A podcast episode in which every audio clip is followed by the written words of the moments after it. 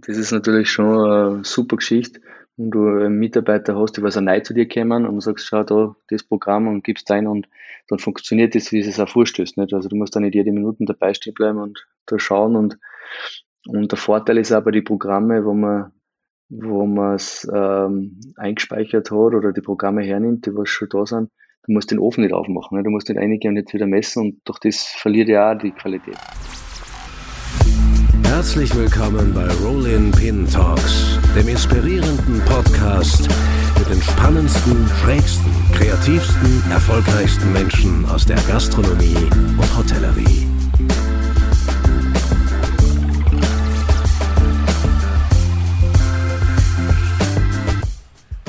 Ja, herzlich willkommen zu einer neuen Folge der Rolling Pin Talks. Mein heutiger Gast ist wohl einer der Shootingstars unter Salzburgs Köchen.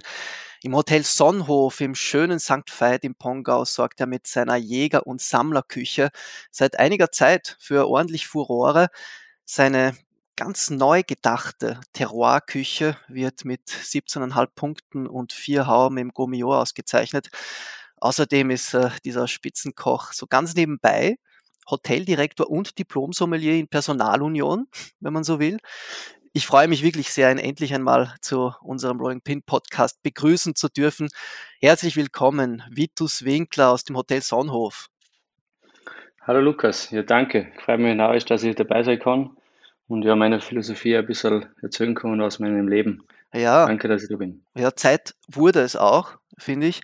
Und ähm, vielleicht ist das auch so ein wenig äh, Schicksal, dass wir ausgerechnet äh, heute über äh, deine extrem naturverbundene, kräuterlastige äh, Küchenphilosophie sprechen, weil möglich, dass heute die 30-Grad-Grenze zum ersten Mal in Österreich geknackt wird. Also ich nehme an, ein ähm, ziemlich inspirierendes Wetter auch für einen Kräuterfanaten, oder? Ja, schon. Aber wenn man ausschaut, man sieht schon die ersten Blüten, was wachsen. Wie gesagt, wir waren eigentlich schon vor einem Monat unterwegs und die ersten Bärlauchkapern äh, sozusagen, also die Knospen eingelegt und die ersten Bärlauchblätter schon äh, fermentiert, auch, wo man mhm. Honig draus ziehen. Mhm. Und ja, also wenn ich ausschaue, da, da wurdelt es eh schon wieder und möchte ich wieder auf den Berg. Warst du heute schon im Wald? Heute war ich noch nicht im Wald, heute war ich noch im Kindergarten. Junior schnell im Kindergarten bringen und, und dann eh ab zum Podcast und ja. Aber am Nachmittag sind wir sicher noch unterwegs, werden da unseren Kräutergarten äh, heute noch pflanzen, weil ähm, das ist direkt beim Hotel und da werden wir wieder sicher über 60 Kräuter äh, bei uns pflanzen, die was wir wirklich vor Ort haben dann, was wir wirklich am Abend auch frisch sammeln können. Mhm. Und ja, es ist eine kleine, ja, macht einfach Spaß, wenn du es äh, vor Ort hast und äh, inspiriert dich auch wieder neue Gerichte zu entwickeln, wo du die Blüten und Knospen wirklich am Modell auch hast. Mhm, mhm. Ich meine, es ist, ähm, äh, jetzt geht's halt wirklich los. Also das, das hört man auch, da wird gesetzt und da wird äh, nach draußen geschaut. Was ist eigentlich, äh, wie tust du eigentlich im Winter?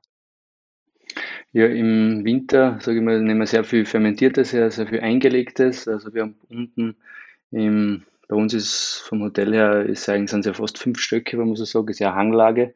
Mhm. Unser Hotel sind zwei Häuser und da haben wir äh, im Minus zwei sozusagen äh, so eine kleine Schatzkammer gemacht mit Schränke, wo wir die ganzen Sachen lagern. Auch ersichtlich für unsere Gäste, damit dass die auch ein bisschen inspiriert werden und manche fragen, kann man da was kaufen? und so, wenn sie vorbeigehen und beim Wellnessbereich dann.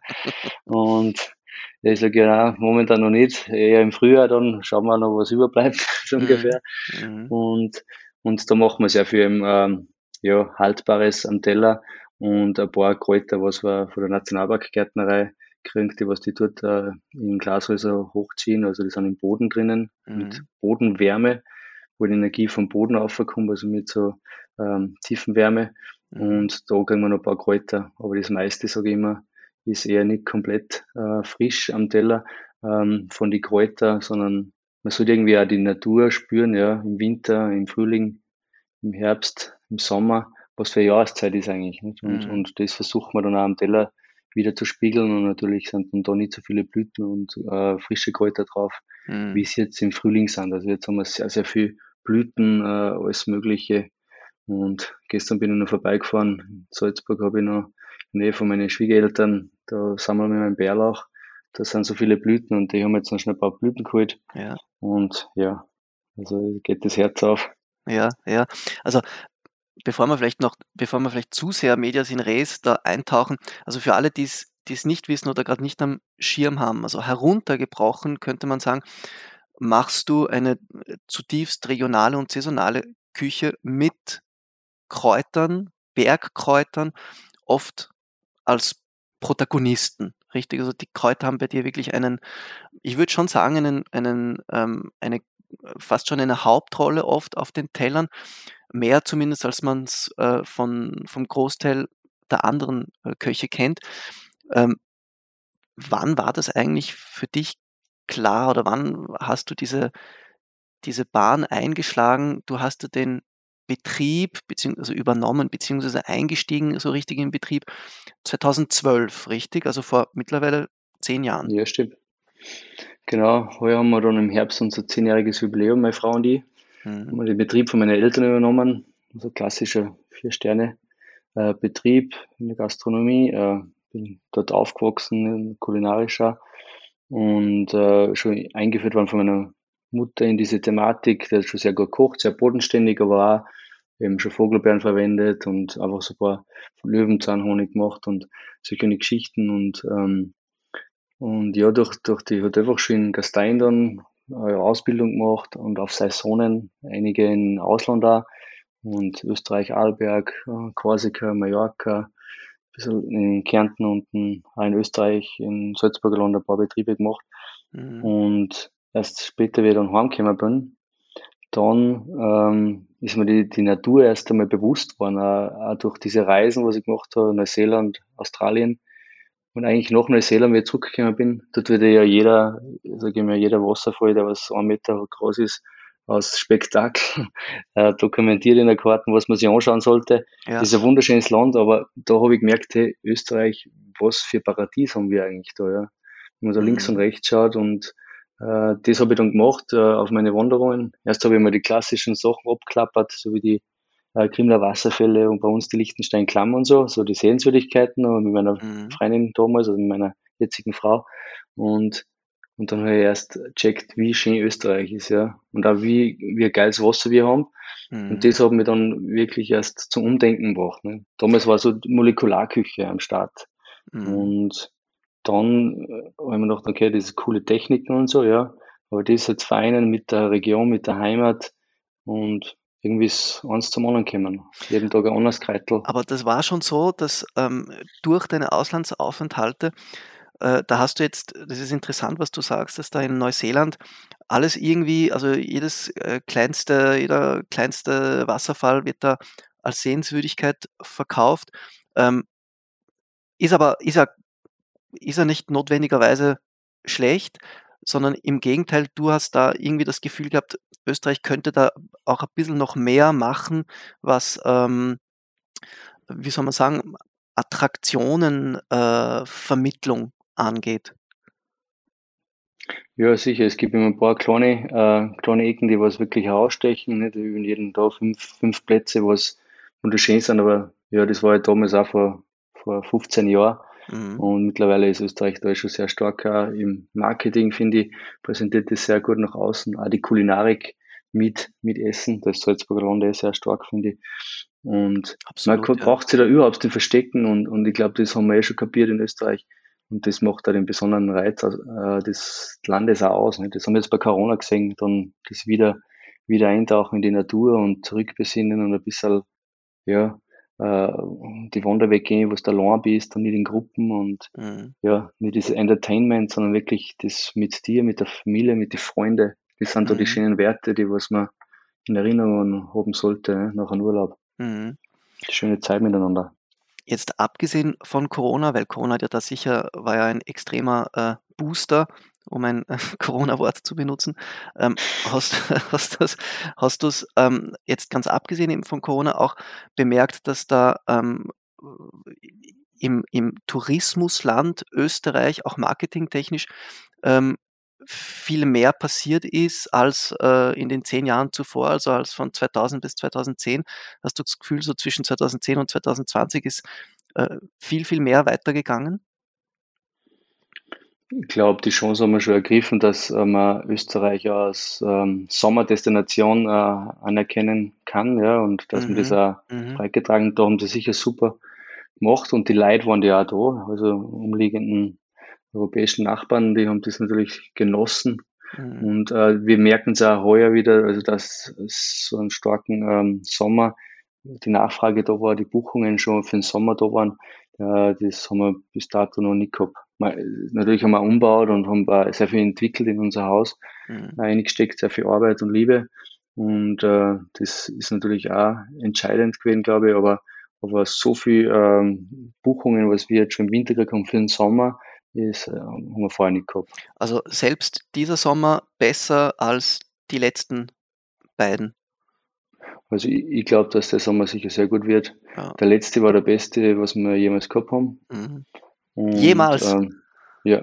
Ja. Und äh, nur für unsere Zuhörer und Zuhörerinnen, äh, ihr seid ja in vierter Generation. Ja? Also ja. ihr habt äh, ein paar. Ich, rede, ich weiß nicht, was meine Eltern waren, aber, aber, aber von mir aus kann ich sagen, äh, was ich im Kopf habe, war das sicher der beste Sommer. Also durch die Mischung im Gourmet-Restaurant plus die Hotelgäste und äh, ja, tolles Wetter immer gehabt und mhm. ähm, ja, muss ich sagen, haben uns äh, der Rent, kann man schon so fast mhm. so sagen, ja. Mhm. Haben wir schon die Leute absagen müssen. Du hast ja, ähm, habe ich das richtig im Kopf, 2000, ich glaube, Gomeo 2019 hast die vierte Haube geholt. Ja. ja. Ähm, hast du da was gemerkt von der Klientel? Hat sich ähm. die geändert? Ist mehr international geworden oder wie war es überhaupt ähm, auch davor aufgeteilt? Wie kann man sich so ein bisschen die, das Gästeprofil bei euch vorstellen? Also ich, ich finde schon, ich glaube, das ist auch wichtig für die Jugend und so und äh, oder was Betriebe übernehmen auch. Ähm, es wird schleichend gehen, gell? Also ich finde, wir, auch wenn wir den Betrieb übernommen haben und meine Eltern waren dann wirklich weg, ja, also die haben noch haben wirklich dann Pension gemacht. Äh, das war auch sehr wichtig, finde ich dass man sich entfalten kann, aber halt nichts überstürzen. Und wir haben die ersten Jahre dann kleine Veränderungen gemacht im Betrieb und die Vision war schon immer da, also einer der besten Köche Österreichs werden und einfach das, ähm, ja, meine Philosophie ausbringen in die Welt. Mhm. Und, Wir und, sagst du jetzt, das ist deine Frau, Eva Maria und du, richtig? Genau, und das ganze Team. Also ja. als Koch kannst du allein, finde ich, nichts erreichen. Du musst ein Team dahinter haben und die den gleichen Spirit haben und genauso mein Sous-Chef, der Ralf und der Thomas, Junior Sous-Chef, ist auch schon das dritte Mal wieder zurückgekommen und bringen auch wieder voll viel Input in unsere Küche und, und pushen ja uns gegenseitig. Und, und äh, ja, mit meiner Frau an meiner Seite ist sowieso ein Wahnsinn, die, was die alles macht, nicht hinter die Kulissen auch noch, mhm. plus für die zwei Kinder, also das muss man erst einmal managen. Hochachtung, ja, was ja. eine Frau eigentlich was leisten muss. Ja, ja, ja, ja. Ähm, das war 2012, also hast du den Betrieb. 12 haben wir übernommen, genau. übernommen. Ähm, das war, äh, ich meine, es war schon geplant, gell, soweit ich weiß, dass du den Betrieb irgendwann mal übernimmst. 2012 war dann doch ein bisschen früher als gedacht. Ja, also mein, mein Vater hat äh, eine Diagnose gekriegt bei einer Gesunduntersuchung, dass er Krebs hat, Leukämie. Mhm. Ähm, damals war ich so 27, 28. Und äh, ich wollte den Betrieb schon übernehmen. Ich bin schon gerade daheim gewesen, ein paar Jahre. Eben durch meine Frau bin ich dann eigentlich daheim geblieben. Habe gesagt, geh nicht mehr auf Saison. Mhm. Äh, wenn wir uns kennengelernt haben, habe ich gesagt, nein, diese Liebe gibt es da Chance nicht. Du willst äh, ähm, ja, daheim bleiben, damit das dieser ja, was wird. Mhm. Weil die Frau, also habe ich mich schwer verliebt und habe gesagt, nein, da muss ich, muss ich der Liebe eine Chance geben und mhm. bin nicht mehr auf Saison gegangen. Und dann habe ich mir daheim gleich ein, äh, reingehauen in die Küche, erst noch im Diplomsommelier fertig gemacht und Weinkarten verändert schon ein bisschen. Und ja, und in dann haben Küche, wir diese Cheops ja, ja, Entschuldige, nur ganz kurz, in die Küche. Äh, bei ganz vielen ist das so ein bisschen abgespeichert äh, zum Papa in die Küche. Bei dir ist es die Mama, die in der Küche war und ja, genau. Papa Service. Ja, eigentlich so wie es eh früher war nicht. Also die Oma hat schon gekocht, Urgroßmutter mhm. äh, und bei, meine Mama war dann bei uns die Küchenchefin und äh, hat damals schon eine Haube, eine Haube hat gekriegt, 1997 war das, und hat dann ja immer eine Haube gehabt. Und wie ich heimgekommen bin, ähm, hat sie einmal sehr viel inspirieren lassen von mir und haben wir gemeinsam dann Gerichte neu gemacht und dann haben wir zu zweit dann, ja, Mutter, Sohn, äh, du haben wir da kochen können, habe drei Lehrlinge gehabt in der Küche und dann haben wir die zweite Haube gekriegt, nachher im zweiten Jahr dann. Und es war schon mal ein super Erfolg. Mhm. Und ja, leider dann ist ähm, mein Vater nicht so gut gegangen. Gemerkt hat er es am Anfang nicht, nicht. Und dann haben wir irgendwie gesagt, ja, also er möchte in Pension, dass der Druck auch weggeht. Das war für mich auch wichtig, nicht den Druck wegnehmen, weil das ganze Unternehmen, die ganze hinter die Kulissen, was das so ja, haben, mhm. erledigen musst. Und, ja, klar. Und das war ja gesundheitlich für ihn im Jahr auch total wichtig, dass da einfach so dieser, ja. äh, äh dieser Arbeitsstress einfach äh, von den Schultern fällt. Ja, total, weißt du, der alltägliche Stress, dass du überhaupt keine Zeit. Mhm. Äh, damals ist äh, ja, ist ja noch tragischer gewesen für die Gastronomie, Tag und Nacht arbeiten und mhm. wenig frei und, und, und das hat sich eh schon sehr geändert, muss man sagen dass man da ein bisschen um, unbesinnt da ist selber, dass du mehr Zeit für die Familie nimmst. Mhm. Und, und da, da war mir einfach wichtig, dass der Papa einfach den Druck weg hat, dass wir, wir den Betrieb dann führen und er sich konzentrieren kann, dass er wieder gesund wird. Ja. Meine Mama, gute Köchin, die hat ihm dann natürlich gleich mal die Ernährung umgestellt und äh, kein Zucker mehr, äh, am Anfang kein Alkohol, kein Zucker, das ist eines der wichtigsten Sachen mhm. bei Krebs, damit dass der einfach kein Futter hat zum, ja, und und dann haben wir ja, vor zehn Jahren, und zwar 12, also 2012, den Betrieb übernommen. Und, und dann ist eben der Steilberg aufgegangen, muss man sagen, eigentlich. Ja, wir haben wirklich sehr viel investiert am Anfang, Kleinigkeiten. Das war für uns auch schwierig. Du vorher hast keine, du hast dich nur aufs Kochen konzentriert. Auf einmal bist du dann wirklich äh, Chef mhm. für die ganzen Mitarbeiter, finanzieller Druck, alles schauen, wie was funktioniert. Unglaublich, äh, ja. Als hätte man als Küchenchef äh, nicht generell auch schon ausreichend zu tun. ja, das denke ich mir eh oft heutzutage, wenn du oft bei anderen Kirchen schaust oder oft einmal mitkochst und schaust oder wie die Jungen umgehen oft mit den Lebensmitteln und oft bei Wettbewerben sehe ich es auch oft. Ich meine, da ist ein Stress natürlich da bei so einem Wettbewerb, aber bitte schaut auf, dass sie nicht so viel wegschmeißen, nicht? Und die mhm. Mülltrennung und so, das ist einfach, heutzutage ist das eher nicht so da. Das müssen sie echt gut lernen und das habe ich auch lernen müssen.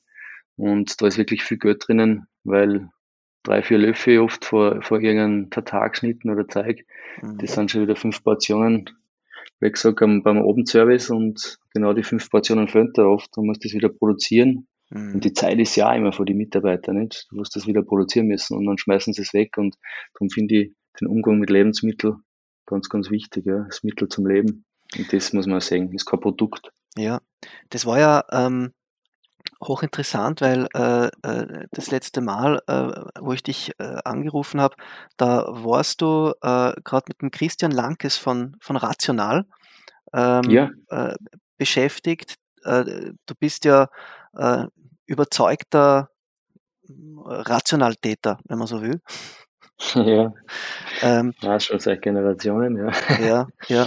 Und äh, wir haben dann sogar ein bisschen auch, äh, geredet, weil ich habe dann die, also aus, aus journalistischer Neugierde heraus auch ein bisschen gefragt, was da, was da im Busch ist. Du wirst dann eh noch ein bisschen länger äh, darüber sprechen, nehme ich an, weil es stehen ja äh, Umbauten und so ja dann auch an. Ähm, aber da hast du äh, mit dem Christian Lankes von Rational eigentlich zwei ganz wichtige Aspekte ähm, ja, intensiv bist du mit dem äh, das durchgegangen, auch was die ganze, was diese ganzen Kompidämpferfunktionen angeht. Erstens mal dieser Gesundheitsaspekt, du hast den vorhin ein bisschen angeschnitten, auch was diese Ernährungsumstellung äh, bei deinem äh, Vater damals angegangen ist, diese schonen, dieses schonende Garn. Und der zweite Aspekt ist natürlich diese Mitarbeiter, ähm, ich würde jetzt nicht sagen Problematik, aber vielleicht Mitarbeiter Herausforderung auch die, wo, so ein, wo so ein Gerät natürlich extrem äh, unterstützend sein kann.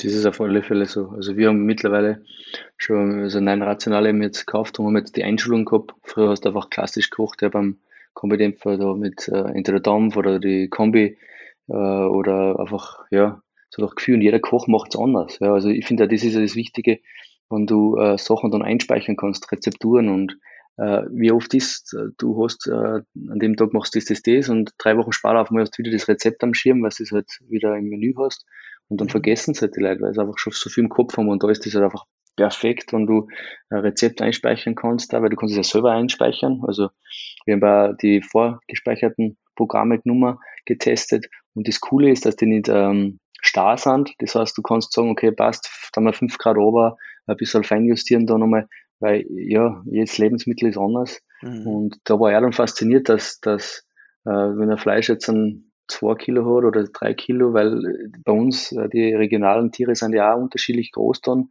mhm. wenn sie geschlachtet werden. Mhm. Bei den Bauern, das ist ja auch nicht immer so punktuell, wie wenn es da holländisches Rind her, äh, ja. nimmt, so ein Kalb, ja. äh, wo das genau seine sieben äh, im Monat äh, gezüchtet worden ist, mhm. sondern da sind die Stickerl anders. Und das kann das Gerät ausmessen. Und das hat mich schon fasziniert, dass die das dann sagt, okay, passt, in zweieinhalb Stunden ist das die, das Fleisch fertig. Das heißt, das, misst, das, das, Gerät misst die Größe und, äh, und genau. äh, was im Rückschluss, ähm, dass das halt dann vier Minuten machst oder so, ja, ja genau, das wird dann vier Minuten weniger gegart, als wenn es jetzt 300 Gramm mehr hätte oder so. Ja, genau. Ja.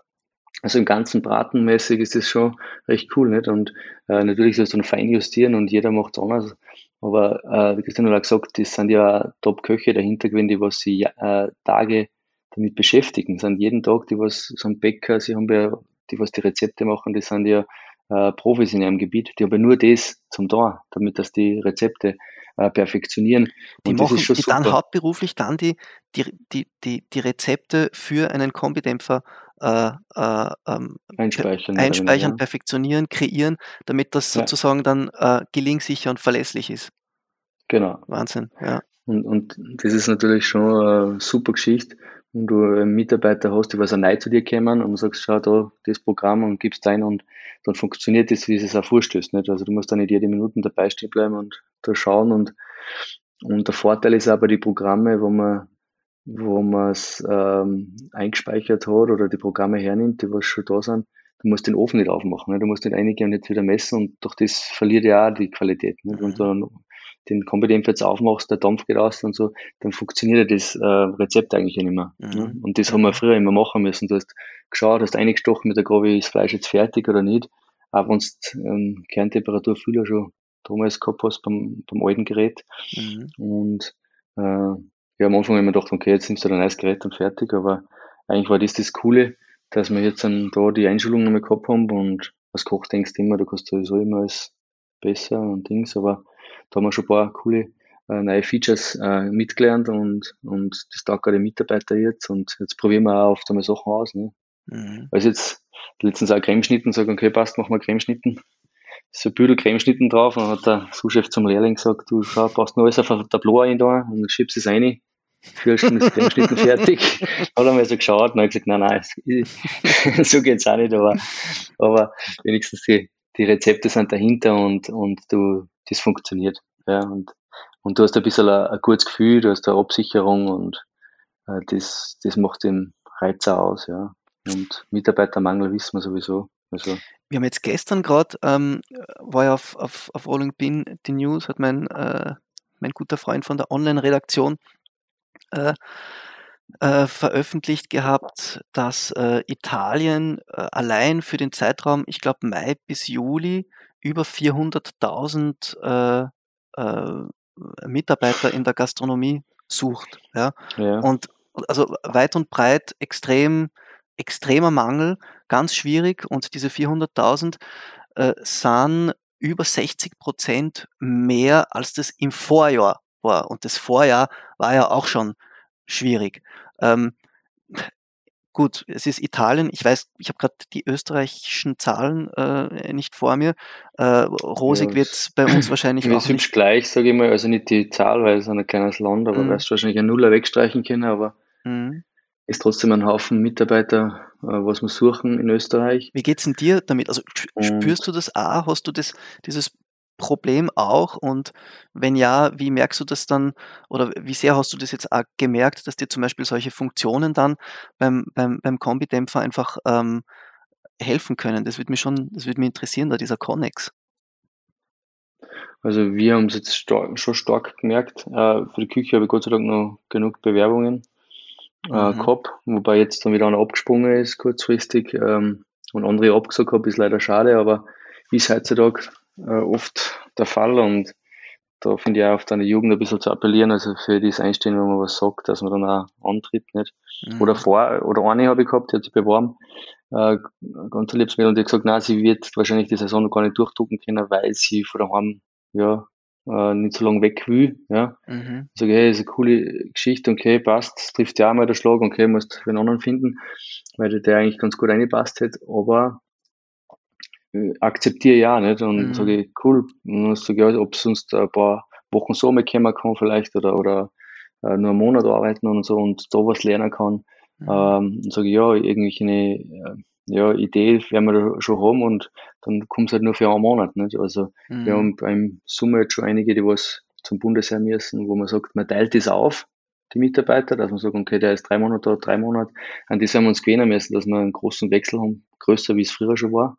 Mhm. Und halt mhm. wirklich wich, wichtig finde ich, offen kommunizieren miteinander. Also Chef und Angestellter, ja. Mitarbeiter, finde ich, das ist eines der wichtigsten Sachen, wo was nicht so taugt ist, man findet man auch eine Lösung. Ich glaube, da müssen wir einfach umdenken in der Gastronomie und äh, Work-Life-Balance ist einfach wichtig. Das Wort kann ich zwar schon immer hören.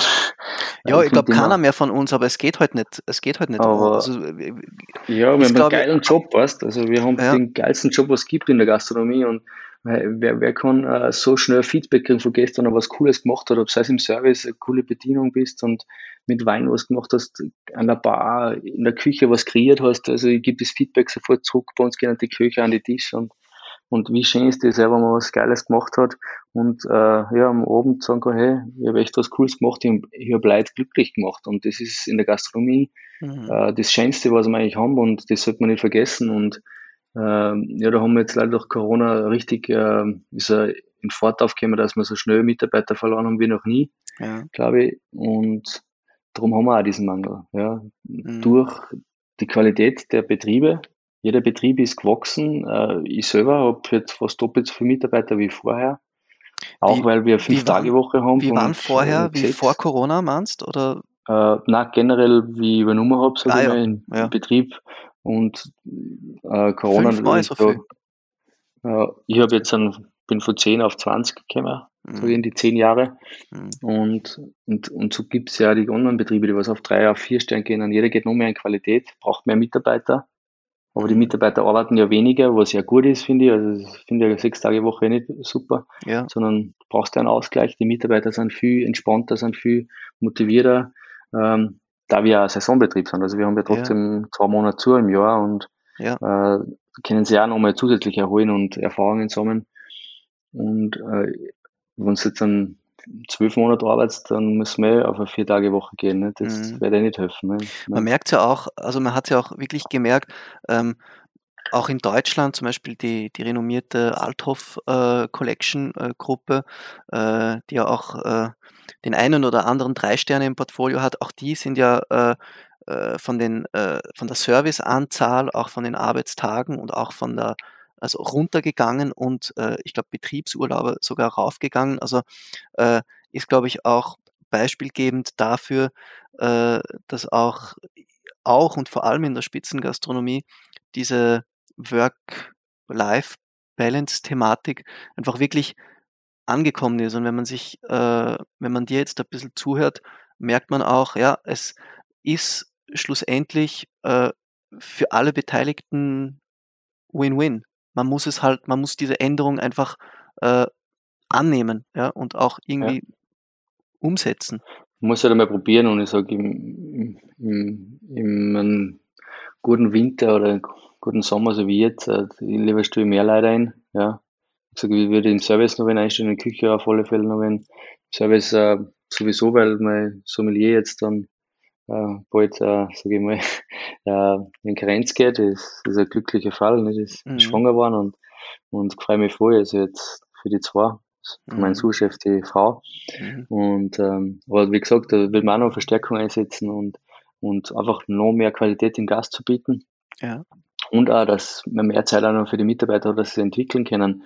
Aber das ist halt auch ein laufender Prozess für mich gewesen als, als junger Unternehmer, wo es jetzt rund um die Uhr arbeitest selber, habe ich noch keine Kinder gehabt in der mhm. Früh, eine Zwischensaison von 8 in der Früh bis 11 Uhr auf die Nacht und am Abend sagen wir, haben wir noch nie mehr was gegessen und so. Wir Frauen, die, weil wir einfach so viel äh, ja, Energie eingesteckt haben in unserem Betrieb und wollten halt schon was verändern. Und darum sage ich, ein bisschen schleichender war vielleicht oft einmal besser, ne? Mhm. Und, und ja, da muss man halt dann auch ein bisschen umdenken und ein bisschen mehr Zeit für die Familie dann und für die Freunde und Aber schlussendlich lebt schwierig man noch einmal nicht. ja, war das schwierig für die dann, diese diese Umstellung und das dann auch wirklich so also, da auch Nägel mit Köpfen zu machen? Ähm, da zack, 4-Tage-Woche für die, da zack, jetzt Arbeitszeit äh. Ähm, war das war das eine Herausforderung auch, äh, diese diese Ja, ist Änderungen? jeden Tag eine Herausforderung, weil die Gäste natürlich, wir sind eine Dienstleistungs ähm, Ja. und äh, Vor allem, du wir hast es anders gelernt, ja, du hast das um natürlich auch anders anders praktiziert, eben wie du gesagt hast, du hast halt und rund um die Uhr gehackelt, ja. ja, und jetzt versuchen wir das schon, äh, also Step by Step einfach zu ändern, ja, und auch die Gäste darauf hinzuführen, okay, von da bis da gibt's was zum Essen, da gibt's nichts und und der das Mhm. gleich bei der Anreise zu vermitteln. Mittags gibt's nichts, da haben wir nur kleine Gerichte, falls wer einen Hunger hat, weil er grad angereist ist und am Abend haben wir dann das und ich glaube, da muss jeder in seinem Betrieb, äh, 'ne Mischung finden, äh, und muss schauen, wo er wirklich Umsatz macht und wo kann er, äh, seine Mitarbeiter entlasten, ne? Mhm. Und das sind wir, sage ich auch ganz ehrlich, am Anfang auch noch also, ich bin da noch schon lange nicht da, wo ich hin will mit den Mitarbeitern von den Stunden her. Ähm, aber das ist halt mein Ansporn, weil, wie gesagt, äh, nur dann hast du Mitarbeiter, die was wieder zurückkommen oder die was lang bei dir bleiben, wenn's denen halt was bieten kannst, was einer taugt. Mhm. Ich meine, dass der andere jetzt rausgeht und seine Kräuter holt für für ein Gericht oder so, der sagt, er will selber raus, weil ihm taugt das. Mhm. Und und und das finde ich immer so cool, wenn wenn die Leute von sich aus dann schon marschieren gehen und sagen: „Chef, schau, das habe ich schon geholt und Dings“ oder „Was ist das für Kraut und das haben wir noch gefunden.“ Und d d das taugt mir halt, wenn ich die Leute inspirieren kann, wenn auf diesen Weg hinbringen kann. Und das ist für mich eigentlich so mein Ziel, was ich immer habe, ja, dass die Leute inspirieren kann und Mhm. die den Spaß an Mhm. der Arbeit haben und das auch sehen. Weil wenn Mhm. du Spaß hast in der Arbeit, dann ist keine Arbeit. Und dann Mhm. braucht man keine Work-Life-Balance. Dann kann man sagen, ja, die 2 Tage mache ich das und die anderen Ja. 5 Tage bin ich halt im Betrieb, aber trotzdem habe ich auch meine Stunden, wo ich frei habe, wo ich ins Schwimmbad gehen kann, wo ich mich erholen kann. Ja, Weil nur ja. so bringst du Leistung, nicht? Ja, ja. Die die Qualität, ich glaube, das ist auch wissenschaftlich erwiesen, die Qualität und auch die Freude steigt ja dadurch. Also, ähm, äh, steigt ja auch, indem man eben nicht 24/7 ständig, äh, sich einen abrackern muss. Das habe ich auch lernen müssen, ja, dass du eigentlich am Betrieb arbeiten musst und nicht im Betrieb. Es ist jetzt nicht so, dass ich jetzt nicht in der Küche stehe, aber, äh, dass man wirklich, äh, sich ein bisschen zurückgehen kann und dann überlegen: „Okay, wie funktioniert unser Betrieb eigentlich? Was ist positiv, was ist negativ?“ Und wenn du drauf schaust, wie so auf eine Vogelperspektive, dann tust du halt einfach ein bisschen leichter und wenn's ein bisschen Luft hast, dann kannst du auch Sachen verändern, ne, die Mhm. was in 'ne andere Richtung gehen. Und du eben den ganzen Tag in der Küche stehst, von der Früh bis auf die Nacht, dann kannst du schwer Sachen verändern, weil du einfach nur deinen Mikrokosmos siehst. Du Ja. siehst nur, Ja. äh, deinen kleinen Arbeitsplatz, siehst aber nicht, was passiert der äh, im Service, was passiert bei den Putzfrauen, was passiert, äh, bei den Gästen, ja. Mhm. Wie nehmen die das wahr? Und das war mir dann halt schon wichtig und das habe ich eigentlich die letzten Jahre dann auch umswitchen müssen, dass ich mehr Mitarbeiter auch brauche in der Küche. Äh, und ich Mhm. muss nicht jetzt Christkindl selber runtertragen, sondern mir macht das ja viel mehr Freude, wenn ich mit ihm was lerne und der macht das dann perfekt. Oder manche machen das Brot dann besser wie ich dann schon. Mhm. Weil das ist ja viel cooler, wenn ich dann sehe: „Hey, Wahnsinn, was ihr geleistet habt. In 'nem halben Jahr Ja, seid ihr von dem Step auf einmal zu dem Step gekommen, Mhm. vom Kommi zum Chef de Partie.“ Mhm. Und Mhm. so das das das taugt mir. Da kriege ich eine Gänsehaut, wenn ich das miterleben kann bei uns im Betrieb und Ja.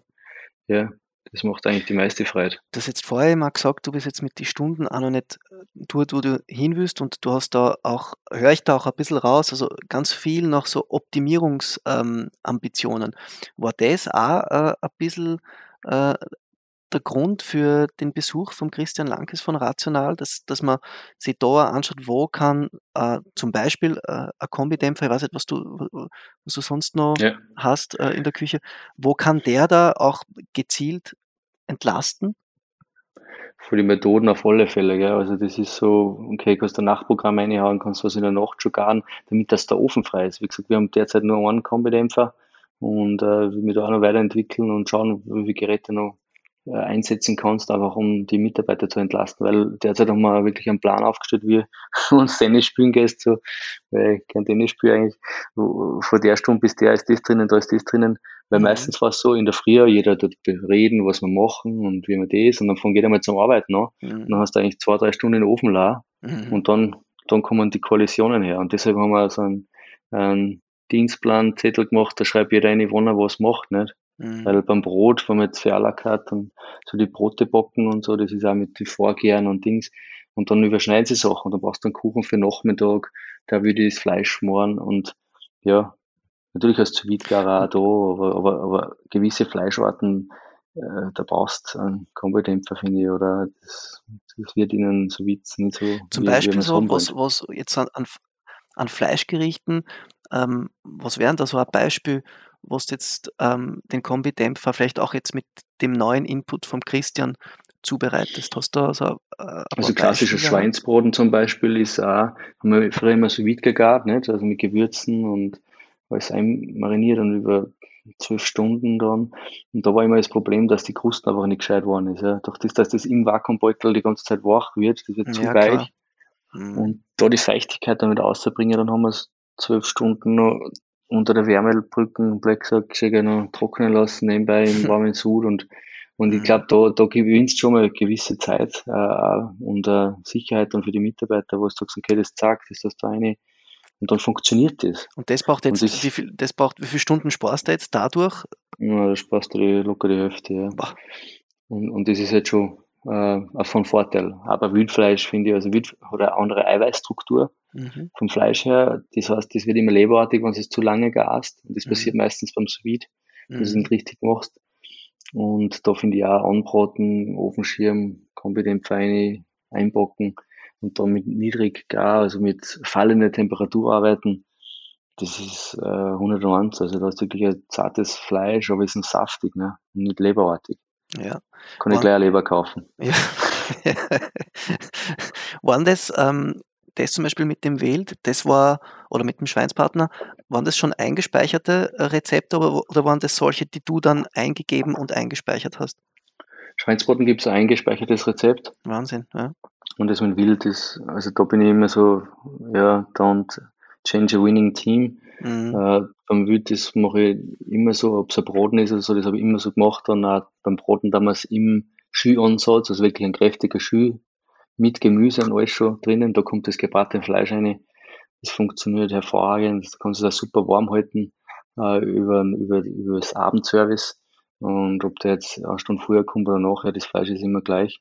Mhm. Und die, das, das macht das schon super, das Gerät. Und da habe ich halt eine riesen Freude dabei, dass man dann einfach die Qualität ausbringt.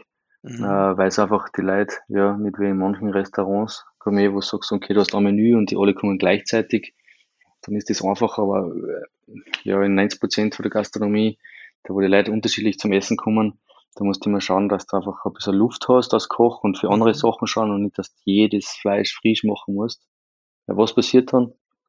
Jeder kauft nur mehr Rücken und jeder kauft nur mehr Schalen, Schnitzel, alles kurz gebratene Steaks und so. Mhm. Und das kann doch nicht das Ziel nicht sein, oder? Wir haben so eine geile Tradition in Österreich von der Küche her, dass man Broten schmort, dass man Innereien oder so verarbeitet und und und. Das kann man alles Vormittag produzieren und dann halt nochmal warm machen oder, oder, ja.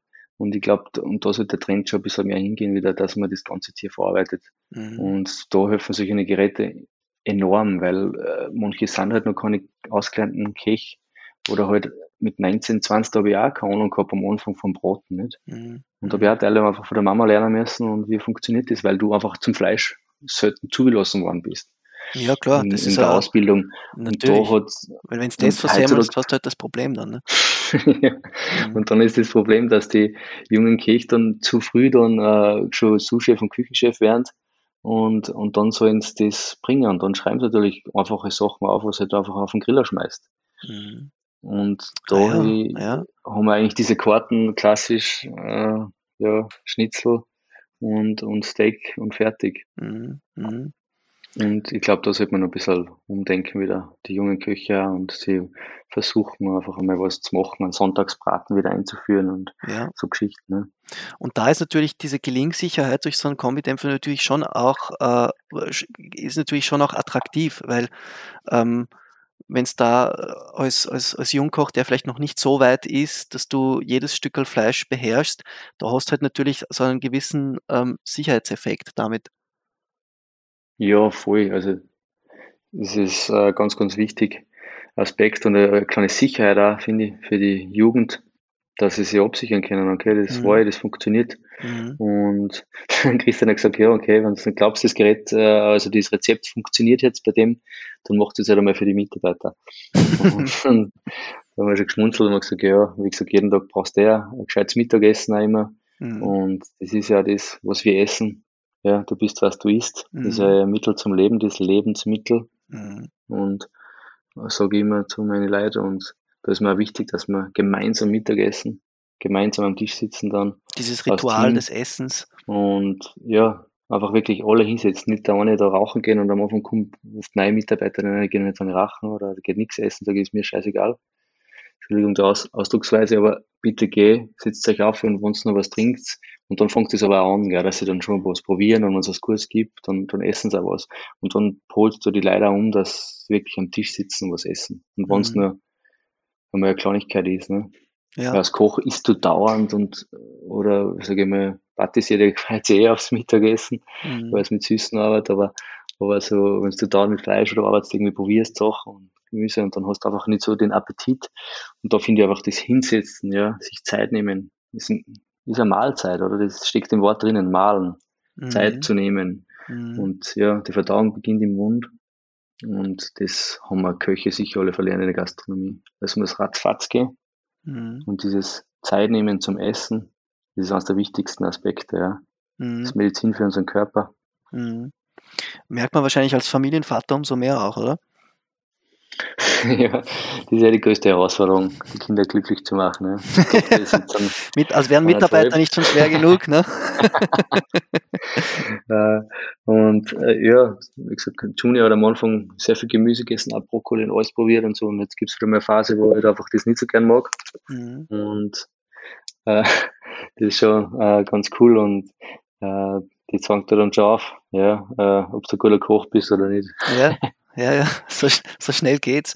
Äh, du hast jetzt das vorhin eben auch diese, dieser, den, den, schon den, ein Stück weit auch unverwechselbarer Zugang zum, zum Essen und zu Lebensmitteln an sich. Also wirklich, ähm, man merkt auch, du hast da einen, einen, auch einen engen Bezug zu diesen, zu diesen Begriffen, also diese Mahlzeit, also die Zeit zu, zu mahlen, ja, also das Essen zu zermahlen.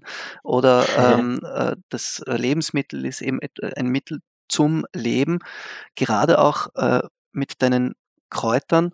Ähm, es ist ja so ein, so ein Dampfgarer wahrscheinlich durch diese schonenden Garmethoden äh, Methoden auch nie, gar nicht so uninteressant für so eine Küchenphilosophie wie deine. Sicher ist praktisch ist halt einfach das, das Einmachen nicht, mit den Gläsern. Da kannst du einen Pickelsud machen. Also wir machen den eher mit ähm, Honig, äh, Wasser und Essig, ohne Zucker, mit Gewürzen drinnen. Du hast da die Kräuter rein oder die Sachen und, und legst das so ein Mhm. und schiebst es in den Ofen ab, hast da schon ein Gassystem und, und du kannst sicher sein, dass, dass die eingebombt sind, sage ich mal, also dass die wirklich zu sind Ja. und kühlt es dann sogar noch ober im Ofen. Das ist schon praktisch, wenn du, wenn du einfach ja, diese Methoden annehmen kannst. Ne? Mhm. Und das hilft uns auch sehr, sehr viel. Äh, wie gesagt, wenn du weniger Mitarbeiter hast, du sagst, schau, das Rezept, wir produzieren dann einfach immer mehr dann gleich, machen das einmal, dann ist einmal der Ofen voll. Also der Kombidämpfer ist ja kein Ofen, weil Ofen ist einer, der was nur warm macht, ne? also Mhm. nur mit Hitze arbeitet. Mhm. Und das ist eigentlich der Unterschied vom Kombidämpfer, was du mit Dampf arbeiten kannst. Ne? Wo ich auch sehr überzeugt war, war dann, wenn du so Creme Brûlée Sachen machst, wo du ja früher mit Soufflé, mit Wasser und so arbeiten musst. Ja, ja. Und, und, und, und da gibt's ein eigenes System, wo das chillt und äh, Feuchtigkeit dazu haut. Einmal vorher mit Horst drauf. Das heißt, du hast keine Blasal dann oben drinnen, sondern wirklich eine gerade Schicht. Mhm. Und, und, und sonst kann da passieren, dass das Wasser wieder aufgetropft, weil es zu heiß geworden ist und so. Und, und das sind so, so kleine Gimmicks, die was du am Anfang gar nicht so, ja, wie ich ihn gekauft habe, gar nicht so drinnen gehabt, hast du gedacht, okay, jetzt brauchen wir einen neuen, weil der wird kaputt werden. Aber da hat mir der Christian dann schon überzeugt, ja, dass man da wirklich äh, äh, coole Features dabei hast und mit dem, was wir jetzt einfach äh, tagtäglich arbeiten. Das ja. hat man schon weitergebracht. Ja. Welches Modell ist das jetzt eigentlich genauso aus reiner, aus reiner Neugierde? Das ist jetzt der klassische Kompetempfer mit einem neuen Einschieben, also der XI, da tue ich mir wie bei Autonamen einmal schwer, wie der genau ja, war. Ja, genau, ich nehme mich auch darum Frage. und, und, und, ich habe äh, von, von der Höhe äh, habe ich, hab ich jetzt einen, einen neuen Einschieber nehmen müssen. Mhm weil meine Küche ein bisschen niedriger ist mit der Lüftung genau da drüben und sonst hätte man sogar einen großen Agnummer. Mhm. Habe ich gesagt, wahrscheinlich nehmen wir dann eh noch einen zweiten dazu, weil dann haben wir noch einen für die Patisserie drüben auch. Ja. Und, und ja, wir machen noch einen größeren Umbau. Genau, über das werden wir, werden wir eh noch sprechen. Was mich jetzt noch interessiert hätte, ist von, den, von dieser Kräuterthematik her, ähm, kannst du uns ein bisschen einen Überblick geben, welche ähm, Zubereitungsformen du ähm, mit diesen Kräutern hast. Also, weil äh, ich glaube, es ist jetzt ein bisschen ein Irrglaube, sich vorzustellen, dass du da einfach ähm, ja, äh, dir die, die Kräuter holst vom Garten oder vom Wald und dann verzierst halt ein bisschen äh, dein, dein Gericht damit und, und, und fertig. Okay. Dir sind das ja wirklich die Protagonisten. Was sind da so, äh, ein bisschen so als, als Überblick, was sind da so die, die Methoden, die Zubereitungstechniken von den Kräutern? Also einfach einmal einen Schritt zurückgehen. Unser, unsere Philosophie ist einfach eine wertvolle Zutat, ja. Und das ist, ob es jetzt ein Lebensmittel ist, was man kaufen kann oder vom Bauern holen kann, oder eben diese Wildpflanzen. Ich rede immer gerne von Wildpflanzen, weil mhm. Vogelbeeren wie keine Kräuter in dem Sinn sind oder Birkenbaum oder so wie jetzt uns da aussieht, dass der ja, Löwenzahn, da nimmst du halt von der Wurzel bis Blatt, bis Blüte alles her.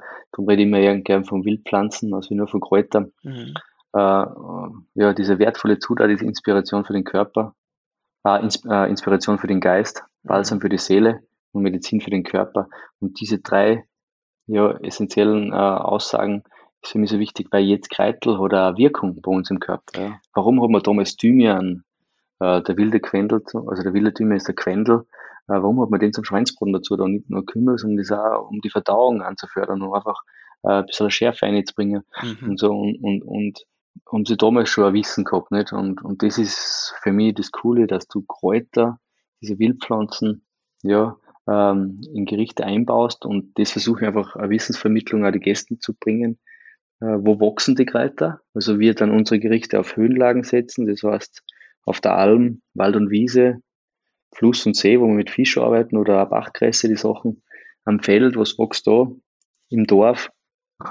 Äh, ja, so, äh, so, so ja, Gerichte, was halt äh, bodenständiger sind mhm. und halt äh, und dann halt zur Baumgrenze, wo wir wirklich mit Holz äh, arbeiten, also mit Zirbenholz, Aromatik, mhm. wirkliches Holz verarbeiten, äh, wie man den Geschmack da rausbringt. Und dann haben wir schon mal eine Wildpflanze im Fokus und dann kommt noch ein Künstlername dazu, so wie jetzt zum Beispiel Frühlingswiese und dann halt auch gerade Gänseblümchen im Fokus. Mhm. Äh, was macht das bei uns im Körper? Und dann die anderen Protagonisten dazu, was man halt dazu kocht. Und so kann sich der Gast schon ein bisschen was vorstellen, nicht? Mhm. Wenn du so einen mhm. Künstlernamen hast wie Frühlingswiese oder Waldrand, dann hast du ein Bild im Kopf. Ja. Und das speicherst du ab als Gast. Ja. Aber wenn ich jetzt wohin essen gehe und ich, ich schreibe da hin äh, äh, Brennnessel, und äh, Pilze und Nudelteig und Dings und Dings. Und dann hast du aber am Tag 15 Menüs, äh, 15 Gerichte gehabt in deinem Menü. Dann fragt die nächsten Tag ein Freund, und wo hast du essen? Ja, und was hast du gegessen? Pff, ja, keine Ahnung. Mhm. War so viel. Äh, da bisschen Ravioli habe ich gegessen oder das. Aber wenn du sagst, okay, ich habe so, so eine kleine äh, kulinarische Reise gemacht, äh, da war ich am Wald, da war das gegessen, das speichert der, der, der Kopf ganz anders ab. Mhm. mhm. Das sind ja diese, ähm, also man merkt ja da auch ein bisschen, man hört ein wenig den Sommelier durch, der ähm, sich diese, äh, der ein bisschen in Lagen denkt auch, ja, diesen, diesen Terroir-Gedanken. Ich, ich nehme schon an, dass das ein bisschen Spuren hinterlassen hat, diese Faszination und dieses, diese Leidenschaft für, für Wein. Ja, sicher. Früher war ich einfach immer in der Küche bei meiner Mama schon als kleiner Bub mit vier. Als Baby war ich im Rücken oben und habe schon die Dämpfe und Düfte ein, geheimst und genau das hat mir dann geholfen beim Sommelier, dass ich diese Blindverkostungen auch mit Leichtigkeit eben durchstritten habe, weil ich mhm. dann sehr leicht zuordnen habe können, ist das Pfirsich, ist das Rose, ist das, das Kraut und so. Und das hat mich beim Wein dann einfach so fasziniert, dass du eigentlich aus einer Traube so viel Geschmäcker ausholen kannst und auch verarbeiten kannst, nicht naturbelassen oder wird es im Keller dann nochmal äh, die Eigenheit eingebracht vom Kellermeister.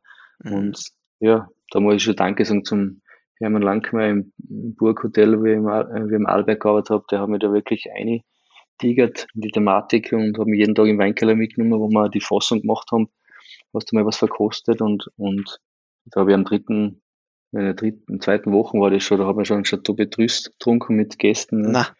Und, ah, ja. und du wirst schon le leicht versaut. Ja, ja. und das ist schon ganz cool. und, ja. ja. Das ist schon cool, wenn du so, so Sachen äh, erleben kannst und, und dann habe ich mich da richtig eingehängt und da waren wir richtige super Truppen im Service. Da waren ganz junge Burschen, äh, so wie ich und äh, jeder war sehr weinaffin und wollte mehr wissen und wir haben jeden Tag Sachen durchverkostet und mitgeschrieben und haben so einfach unser Wissen angehäuft. Nicht? Mhm. Weil jeden Tag mhm. einen Wein verkostest und einen Schluck, die gehst dann auch so. Da hab's eine Flaschen, äh, die, die, das Achtel, was noch drinnen ist, könnt ihr haben. Aber das war ja zum Beispiel Sassicaia oder Tinanel oder so, das, da ist ja um nichts gegangen, aber die gehst anscheinend vom, vom Geld her. Und Offenbar, ja. Sachen kannst du halt dann probieren, ne, die was du sonst mhm. eh nicht kriegst, was du nicht einmal leisten kannst mhm. in dem Mütter. Ne? Und ja, da hat man ja. sich schon Wissen aneignen können. Und ja. ich war da drei Winter oben im Service. Äh, und dann haben wir auch schon gewisse Freundschaften aufgebaut zu gewissen Gästen. Und die haben dann sehr einen Spaß draus gemacht, haben uns auf der Flaschen gekauft, blind, haben sie uns dann hergestellt und gesagt, und was ist das, ne? Mhm. Und dann waren halt die verblüfft und du sagst, okay, der kommt jetzt an, äh, aus Margot oder mhm. der Teufel weiß nicht, wo, woher, also das kann ein Italiener sein und dann sagst du, okay, das ist äh, die Rebsorte und so und dann sind die schon sehr verblüfft gewesen, haben sie eigentlich eine Gaudi damit gemacht ja. Und, ja. und, wir haben so unser Wissen aneignen können ja. und, und ja, auch in Zwischensaisonen habe ich dann Reisen mitgemacht mit dem, wo wir äh, ja, bis Slowenien runter sind, in Österreich in alle Weinbaugebiete und, und ja, selber dann, wie in Neuseeland war, schaust du natürlich die Weingüter an oder in Australien. Mhm. mhm. Und das ist dann schon cool, wenn du ja das Land siehst, weil da lernst du was, ne? Mhm. Wenn du vor Ort bist, wenn du das mhm. Gefühl mitnehmen kannst, wo der Wein wächst. Mhm. Und wie du vielleicht da richtig erkannt hast, hat mir das auch inspiriert, vielleicht einmal einfach die Gerichte auf, ja, wie du so sagst, Lagen zu bringen. Mhm. mhm. Du hast ja auch einmal gesagt, ich weiß jetzt gar nicht mehr wo, du hast mal gesagt, eigentlich für unsere Größe haben wir eine viel zu große Weinkarte. Ähm, weiß nicht, ob du das immer noch so siehst. Ich glaube, ganz viele beneiden dich um diese Weinkarte und ganz viele weinaffine äh, äh, Leute sind äh, total angetan und fasziniert auch von, äh, ja, von am, am, am Gourmet-Restaurant von dieser Größe, das mit so einer Weinkarte aufwarten kann. Ähm, wie viele Positionen habt ihr jetzt? Und ähm, ich habe letztes Mal auch ein bisschen herausgehört, als wir gesprochen haben, dass du äh, da auch ein bisschen was vorhast noch. Ja, auf alle Fälle. Also, ich sag, wir haben uns, jetzt haben wir 350 Positionen, das ist jetzt eigentlich nicht viel, wenn man das so sieht. Nicht. Wir sind aber da ein kleines Restaurant mit 20 Gourmet mhm. am Abend mhm. und im Hotel. Und da möchte ich noch richtig äh, aufstocken. Und da freue ich mich schon die nächsten Jahre, dass ich, ja, wir nehmen jede Saison einfach sukzessive 20 Weine auf bis 30, damit also die Mitarbeiter mitkommen. Mhm. Äh, weil das bringt ja nichts, du einfach die Weinkarten aufstockst. Und das haben wir jetzt die letzten zehn Jahre gemacht. Also wir haben gestartet mit 30, 40 Weinen, wie ich Nummer habe. Und und jetzt haben wir 350 Positionen, ja. 400, wenn du dazu mit die Champagner und die Sprudelweine und so Sachen alles mitnimmst und dann noch ein paar Sachen sind halt noch versteckt, die was Raritäten sind, mhm. die was mit nicht auf die Karten schreiben, wenn jetzt ein Gast da ist und ich möchte was, vielleicht irgendwas anderes nicht. Mhm. Dann haben wir da auch noch ein paar Sachen. Und durch den Umbau, was wir eben vorhaben, was wir so in ein, eineinhalb Jahren machen möchten, da will ich dann wieder nochmal ein bisschen Platz schaffen, wo wir dann noch, äh, nochmal so einen coolen Weinraum machen können. Für Verkostungen und so?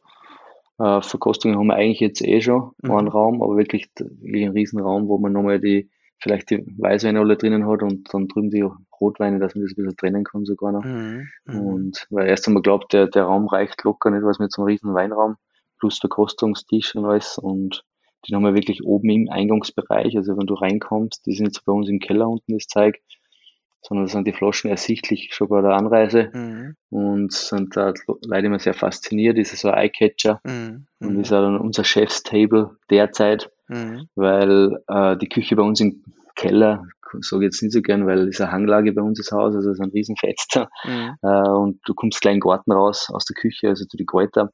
Aber das Restaurant ist halt einen Stock drüber Ja. und, und ja, da, da ist jetzt unser Chefstable, wo ich halt dann persönlich mitserviere und bist wirklich im Weinraum, sage ich mal, drinnen, neben die Flaschen. Also das greift ist schon ein cooles. Ambiente. Ja. Genau. Und, Ja. und das hat mir damals schon voll taugt. Und ja, und jetzt ist eigentlich schon wieder zu klein geworden. Damals haben wir gedacht, das ist wieder viel zu groß.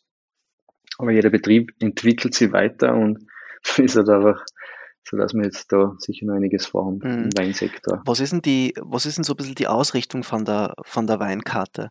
Was, welches, welches Thema, beziehungsweise welche, ja, welche, welche Schiene magst du ein Schon bisschen fahren? sehr alpin, würde ich mal sagen, Alpenraum, Mhm.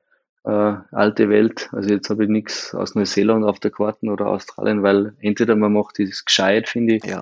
oder man lässt es komplett. Ja. Lieber nimmt man da noch Sachen auf in der, in der, in der Region und ähm, so haben wir hauptsächlich Österreich, Deutschland, Italien, Frankreich, also Mhm. was halt den Alpenraum betrifft, ein bisschen, äh, ja, Slowenien, Ungarn, einfach ein paar, paar Sachen noch.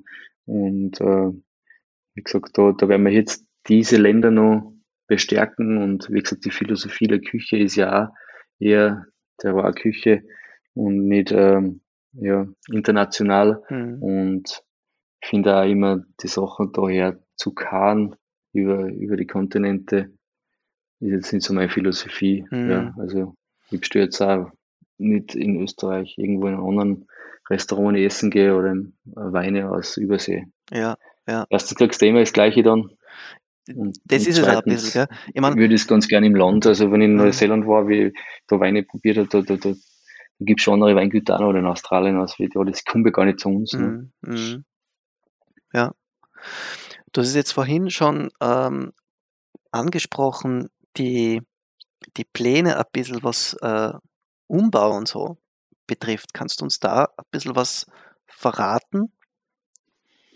Ja, da kann man noch gar nicht so viel verraten, aber äh, wie gesagt, die Küche ist das Herzstück äh, von uns, nicht? Ist logisch. Äh, eben alle sehr, ja, die Küche noch weiter pushen wollen und Vorreiter sein wollen und äh, darum werden wir die Küche eine, eine Ebene nach oben begeben im Restaurant und da werden wir sicher Restaurant auch nochmal umbauen. Also der Plan äh, ist, dass dann Küche und Restaurant sozusagen auf, also auf, also eben, eben sind, auf demselben auf Stockwerk. Augenhöhe. Ja, ja. Ja, ich finde, weißt du, in der Gastronomie ist es schwierig immer die Kommunikation und da ist bei uns noch schwieriger, wenn du die nicht siehst, ja, Koch und Kellner. Mhm. Äh, und äh, das ist jetzt schon sehr, sehr mühselig. Wir arbeiten mit Lift. Mhm. aber keine Kameras oben, wo du nicht weißt, ist das schon observiert. Also du musst dich wirklich blind verlassen. Ja. Deshalb sind auch sehr viele Köche bei uns oft einmal am Tisch und servieren ein Gericht, Mhm. weil du dann siehst, aha, wo kann es weitergehen und ich schaue da auch sehr viel, bin da jetzt oder äh, ja, der, der was das im Überblick haben muss dann. Mhm. Und, und ich glaube, da gewinne ich sehr viel Zeit. Also ich habe mal einen Schrittzähler, also einen Schrittzähler, ich habe einen, eher einen Höhenmeter gesehen. Ich bin 78 Stockwerke an einem guten Abendservice gelaufen. Ja, Wahnsinn. und, und da denke ich mir, die Zeit kann ich in der Küche auch stehen und äh, was kochen. Oder Ja, in der ja. Zeit kannst du auch Gerichte dann noch servieren in der Zeit. nicht? Also zum Ausgleichen, ja. dass du mal eine halbe Stunde äh, nur im Stiegenhaus unterwegs bist, äh, dann läuft was schief. Und, und so haben wir gesagt, nein, wir müssen schauen, dass wir die Küche aufbringen. Das war immer schon ein Wunsch, aber damals haben wir gesagt, das können wir uns nie leisten. Aber der Betrieb hat sich auch weiterentwickelt und es läuft sehr gut und die, die Gäste nehmen unsere Philosophie mittlerweile an und wir haben su super äh, Stammgäste aufgebaut schon. Und jetzt haben wir Mhm. gesagt, ja, das ist der nächste Schritt nicht. Erst haben wir immer alles Ja. für die Gäste gemacht. Schwimmbad, Wellnessbereich, äh, und ein Restaurant umbaut, dass wirklich der erste Eindruck einfach das ist, das, was wir herzagen wollen, der, wo unsere Küche auch ist am Teller. Aber der Gast wird ja nicht, wegen nicht mehr zahlen fürs Gericht, nur weil jetzt an die Küche umbaut worden ist. Ne? Mhm. mhm. Und, und jetzt haben wir mal geschaut, dass der Rahmen passt. Und äh, jetzt, jetzt schauen wir, dass äh, die Küche dann nochmal, äh, ja, nochmal ein Stückel gewinnt und ja. dass die Küche noch, noch mehr Freiheit haben in der Küche. Mhm. Wie gesagt, Geräte haben wir alles. Also wir haben sei es die Mixer oder sei es äh, Holdomaten oder, oder auch äh, andere Geräte, was du dazu brauchst, Geräte, alles Mögliche. Wir haben da wirklich äh, nie gespart und schauen immer, dass wir die beste Qualität nehmen, mhm. weil äh, auch wenn es am Anfang mehr kostet, aber schlussendlich ist billiger. Und ein Gerät, ja. so wie aber jetzt beim Rational, der Ofen, der hat ewig gehalten, den hat meine Mama gekauft, ne, das war so, da war ein Kind und der hat jetzt echt ewig gehalten da ist schon eine Zeit, dass man einen einkauft und ich glaube, die sind ja die Sachen und lieber mal überlegen und auch ob sie auf mehr warten und dann ein gescheites Gerät kaufen und das halt halt. Ja. Und so haben wir es in der Küche auch gemacht. Also wir haben wirklich dann einmal die Fliesen ausgerissen und äh, alles da neu gemacht, so Sachen und Geräte investiert. Und jetzt ist es halt einfach dann eine Zeit, dass man gesagt okay, macht man die ganze Küche neu. Wird die Küche dann größer, wenn sie dann oben ist, oder, äh, oder bleibt sie ungefähr gleich groß? Wie, wie kann man sich das vorstellen? Unsere Küche ist eigentlich recht groß, würde ich mal sagen, aber sehr verwinkelt. Durch das, dass mhm. das Haus von 1928 ist, haben wir äh, drei mhm. Häuser zusammengebaut. Also mein Opa hat die damals zusammengebaut, also die drei mhm. Häuser in ein großes Hotel damals. Ja. Das war ein Riesenumbau und, und meine Eltern haben dann nochmal ein zweites Haus dazu gebaut jetzt und wir haben diese zwei Häuser verbunden und du merkst halt einfach, du hast halt einfach fixe, tragende Wände, die was du einfach nicht mehr verändern kannst. Mhm. mhm. Darum bringt gar nichts die Küche da unten lassen, weil wir die ganze Bude da drauf steht, nicht? Also mhm. da, da druckt schon ordentliche Masse drauf. Mhm. Wir haben beim letzten Umbau das schon gemerkt, dass wir den Skiraum dann auch anders gestalten müssen, weil einfach das ganze Haus da drauf steht. Du kannst einfach nicht sagen, ich baue das so wie jetzt ein, baue ich da, habe ich 3000 Quadratmeter und da baue ich jetzt ein Hotel hin, mhm. sondern nein, wir müssen uns einfach arrangieren. Und ja, da werden wir uns mit dem Nachbarn jetzt noch äh, die, die Pläne sagen, wie das ungefähr ausschauen wird, weil der ist eh super, der sagt, okay, da kannst du halt rutschen und es steht da auch kein Steuernweg und da können wir dann, glaube ich, dann recht lässig planen. Ne? Ja, ja. Aber das ja. ist schon herausfordernd. Aber ich nehme an, du wirst dann du wirst dann schon auch wieder auf rational zurückgreifen, dann, äh, was, die, was die neue Küche angeht. Ja, da haben wir eben mit Christian schon geredet, da schauen wir uns dann an, ne, wo, was für Inputs. Sie machen auch immer so Schulungen und da werden wir mhm. jetzt auch noch ein paar andere Geräte anschauen, wo man vielleicht äh, ein bisschen Zeit einsparen kann. Ne? Zeit ist Geld. und das ist, ja. ja, und die Mitarbeiter, die Zeit ist für mich noch wichtiger wie das, was ich ausgebe. Also wenn ein Mitarbeiter mir sagt, er braucht das Gerät, dann sage ich, ja, ich habe schon bestellt, das kommt jetzt schon. Ja. Jetzt sind wir wieder so cool, machen wir eigene Schokolade. Und, und, und die Geräte, die kommen aus Spanien, bis die da, da sind, dauert halt auch Zeit, aber mhm. ich gesagt, ich bin da immer offen für alles, weil alles, was die Mitarbeiter Zeit erspart, nicht, was machen wollen, äh, da musst du investieren. Also, weil erstens macht es Freude, die Leute, mhm. und wenn sie dann solche Geräte in die Küche stehen haben, wo, wo, wo auch die Temperatur zurückfährt. Das ist ja so cool, wenn, wenn du was abbaust, bevor das anbrennt, fährt die Temperatur zurück, ja. weil er merkt, das ja. ist schon so. Ja. Und, und, und das klappt mir als Koch am Anfang nicht, wenn du halt einfach gewohnt bist, du arbeitest mit normale Sachen. Und äh, ja, wenn man nicht nur gelernte Kräfte hat, ist das schon von Vorteil, wenn du auf solche Top-Firmen äh, zugreifen kannst. Mhm. Mhm. Für wann ist der Umbau dann geplant? Also ab wann wirst du, ab wann wird da im Sonnenhof eine neue Küche sage mal 2023, ah, ja, wir nicht genau verschreien, weil, ja, ja. also, wenn jetzt noch ein Jahr sicher arbeiten und durch ja, Corona ist alles ein bisschen schwieriger war mit den Baufirmen. Und da hängt schon noch ein bisschen mehr drum wie nur Küche und Restaurant wahrscheinlich. Mhm. Da sind wir uns noch nicht ganz schlüssig, ob wir noch ein paar Sachen verändern werden mit Zimmer und die Ausrichtung nochmal. Aber also grob ist einmal der Fokus auf die Küche und das Restaurant nochmal zusätzlich mit Terrasse. Und ja, dann schauen wir, was da noch alles äh, ja, in der Zukunft ansteht. Ja, ja es kommen, äh, habe ich das Gefühl, gute, interessante und vielversprechende äh, Zeiten auf, auf dich und euren Betrieb zu. Wirkt zumindest so. Lieber Vitus, ich danke dir wirklich ganz herzlich äh, für, für die Zeit, die du dir genommen hast, für den, für den sehr schönen Podcast, dass wir da auch ein wenig in die Tiefe gehen konnten, äh, was deine Ja, Philosophie betrifft, deine ganzen, deine ganzen, äh, deine ganze Herangehensweise auch. Schön auch, dass man äh, ein bisschen über diese Mitarbeiter- und Fachkräftemangel-Thematik äh, sprechen konnte, über die irgendwie dann doch äh, vergisst man dann oft äh, bei den Podcasts immer auch ein bisschen diese, diese Thematik anzusprechen. Ich wünsche dir alles Gute für, Danke, Lukas. für, für jetzt erstens mal diese Saison, ja. Es wartet, äh, es wartet, viel Arbeit, aber auch viel schöne Stunden auf euch. Und, Genau. äh, und ich hoffe, wir sehen uns dann auch ganz bald wieder. Ja, mir. Also danke nochmal, dass ihr mich eingeladen habt und dass ich ein bisschen meine Philosophie sagen hab können. Und ja, und ich hoffe euch draußen da ist, äh, gibt's auch Gas wie wir, damit dass wir Gastronomie in Österreich voranbringen und noch mehr Mitarbeiter wieder rekrutieren, Ja. beziehungsweise auch die Jugend, will ich auch sagen, da kommt so viel Cooles nach, also bei den Wettbewerben Ja. oft, aber siehst, was die drauf haben. Ja, ja. Und die dürfen nicht verhorzen, die müssen wir pushen, mm, die sollen ja einen Weg machen. Mhm. Und ja, wir müssen auch als Unternehmer ein bisschen umdenken jetzt in dieser Zeit und überlegen, weil die Jugend komplett tragen wird sie sich nicht. mm, Wir sind auch wahrscheinlich im Auge des Betrachters von unseren Eltern auch anders äh, drauf gewesen, wie sie das Mhm. erlebt Ja, haben, wie ja. sie Erfahrungen gesammelt haben. ja, Und ich glaube, da müssen wir uns genauso ein bisschen anpassen und, und so gemeinsam ja, an einen Strang ziehen und Ja. in Zukunft die Gastronomie ja, noch beliebter machen, Ja. wie sie schon ist. Das sind doch schöne Abschlussworte. Danke dir, Vitus. Danke. Und auf bald. Ich wünsche einen schönen Tag. Alles Gute. Alles Liebe Gute. Grüße. Tschüss. Ciao.